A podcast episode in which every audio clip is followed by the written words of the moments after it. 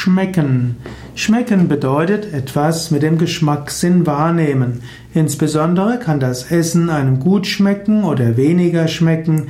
Man kann den süßen, den bitteren, den sauren und den salzigen Geschmack empfinden.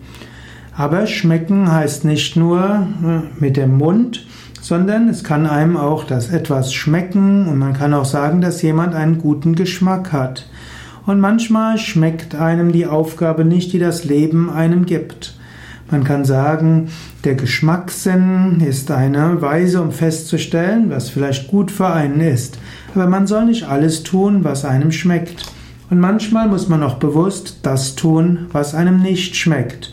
Ich sage gerne, Wünsche sind Handlungsempfehlungen mit Energie. Man kann diesen Handlungsempfehlungen folgen, oft sind es gute Handlungsempfehlungen, aber eben nicht immer. Man soll kein Sklave sein von mögen und nicht mögen. Man soll in der Lage sein, auch ein diszipliniertes Leben zu führen. Und manche Lektionen des Lebens gilt es bewusst anzunehmen, egal ob sie einem schmecken oder nicht.